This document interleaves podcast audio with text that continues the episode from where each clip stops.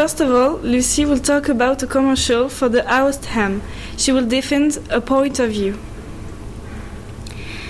I've decided to talk about the commercial promoting the ham house made in 2015 because I hate this commercial. Indeed, it's made only with prejudice against vegetarians. To sum it up, a teenager, a vegetarian since his birth, asked his parents, also vegetarians, to test ham. They accept, but they advise him to test the best ham, the brand Aost. I'm going to tell you the reason why I hate this commercial. To begin, the people used to represent vegetarians are celebrated hippies. Then, the teenager said, I'm fed up with always eating the same thing green salad, celery, green salad, celery. Then his parents answer him, There is tofu and soya escalope total cliché as if a vegetarian could only eat tofu and soya. A vegetarian can eat a lot of things. There is not just meat and fish. There are a lot of other sources of protein, but many people don't understand or they don't want to. Then the teenager said, Above all, nobody asked me if I wanted to be vegetarian. Poor little boy, he always is he has always been on a diet which will permit to save the world and millions of animals. The mother advises her son to eat house ham as the good omnivorous she used to be. To continue, when he eats the ham, the boy is touched and even sheds a tear. It's so ridiculous. Moreover, his parents look at him envious. Now, let's imagine the same commercial with Muslims. It totally works because there are also a minority who don't eat pork. This commercial will never be on TV. It would be unthinkable and quite shocking. To conclude, this commercial is full of clichés and so humiliating for vegetarians. I hope I will never see it again on TV. Now Manon is going to tell us about the new Booking.com ad. I choose the ad for Booking.com, which aims to suggest us place of residences for holidays in 202 countries. This ad, in form of video, who is shown on the screen, is very comic and caricatured. This is why I choose it. Under Epic Music Fund, a family with three kids, a girl and two boys, is walking on slow motion in a dark hotel's corridor. They look very tired, with big under eyes, dark circles, and their pale skins. There is a, there is a voiceover who is dram- who dramatizes with an epic voice their way from the plane to the hotel, telling us their feelings. When they finally open their hotel's room with the bright light of the sun, clear room, very spacious, they look happy again, like a renaissance. This is why I love this ad, that caricatured aspect and all this drama is very comic for past booking.com message. Have you heard about the new Nike YouTube video? Remy is going to talk about it. I chose the ad before because uh, I'm a big NBA fan and I see it for the first time on YouTube. Um, it's Nike head. Uh, it started in the street with uh, four teenagers who talking about who is the best NBA player, and they can decide. So they're gonna visit uh, all NBA players who, of course, uh, wear only Nike shoes. They're gonna visit them to see what they do off the court. They're gonna do a lot of things cooking, training. Uh, they're gonna play some bowling. It's a um, banal head, but I love it because I love to see someone do what he's not used to do in uh, real. right. Rania, can you describe the new Coca-Cola parody of the Pepsi poster? Uh, the ad that I choose is an ad made, made by Pepsi for Halloween. In this poster, we can see a can of Pepsi which is almost covered by a cape. This cape is red and has and has the Coca-Cola logo on it.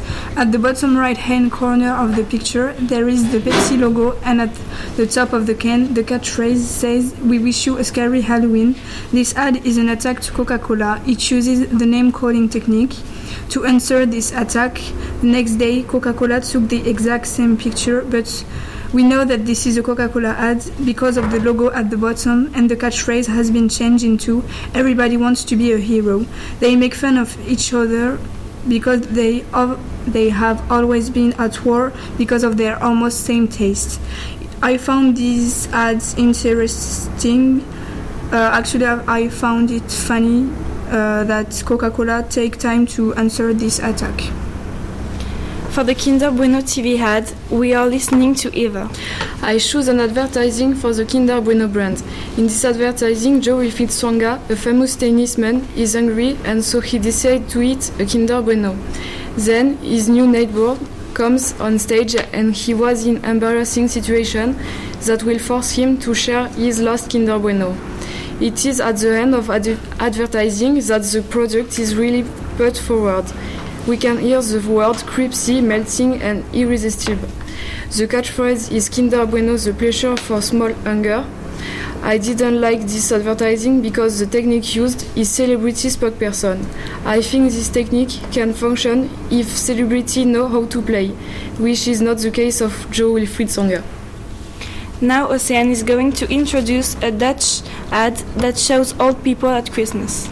I've decided to talk about a Dutch ad. It's a Christmas commercial from the brand Edeka, the supermarket. This ad stages an old man who finds himself alone on Christmas Eve after the call of his grandchildren. Sequel to this new, the grandfather is very disappointed and decides to make his family believe that he died.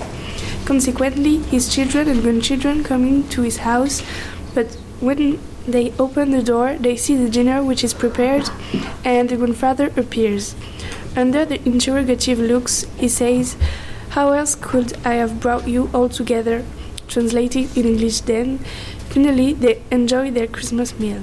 I appreciated this hat because it is moving and it, it deals with the solitude of elderly and the importance of the family.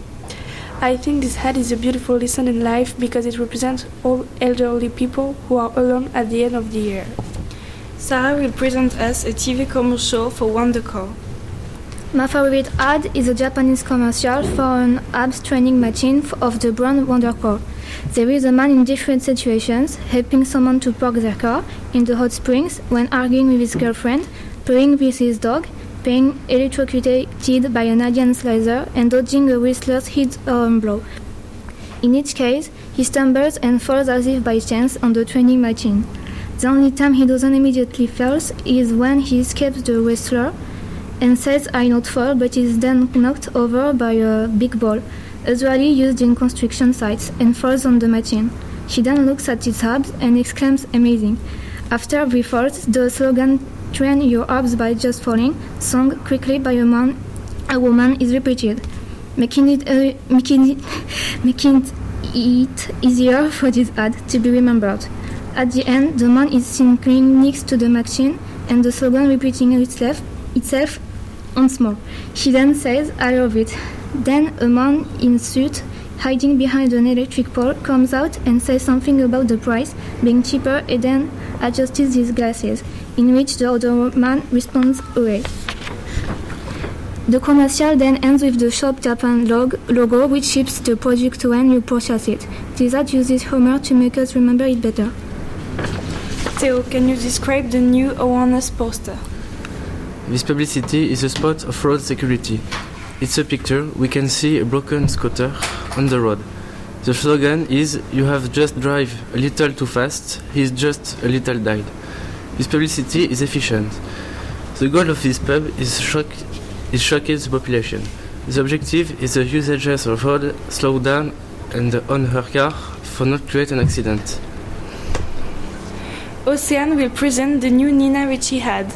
My favorite advertising is for the perfume Nina the Water. At first, the scene takes place in a house with some mirrors. A woman touches one of them and appears in a snow labyrinth. A white owl arises on her shoulder and then she tells her, Tell me like another. The owl leaves and the woman follows her in the maze. She finds a tree with white flowers and snowy branches. The perfume bottle appears in the tree and the woman takes it. The music in all the ad corresponds to the atmosphere of the video. In the end, we can see the perfume bottle with the name of the product and the brand name. The slogan is My Secret, and the catchphrase is My New Secret um, Fragrance. I like this ad because I love the fresh colors used and I think it's beautiful and interesting. interesting.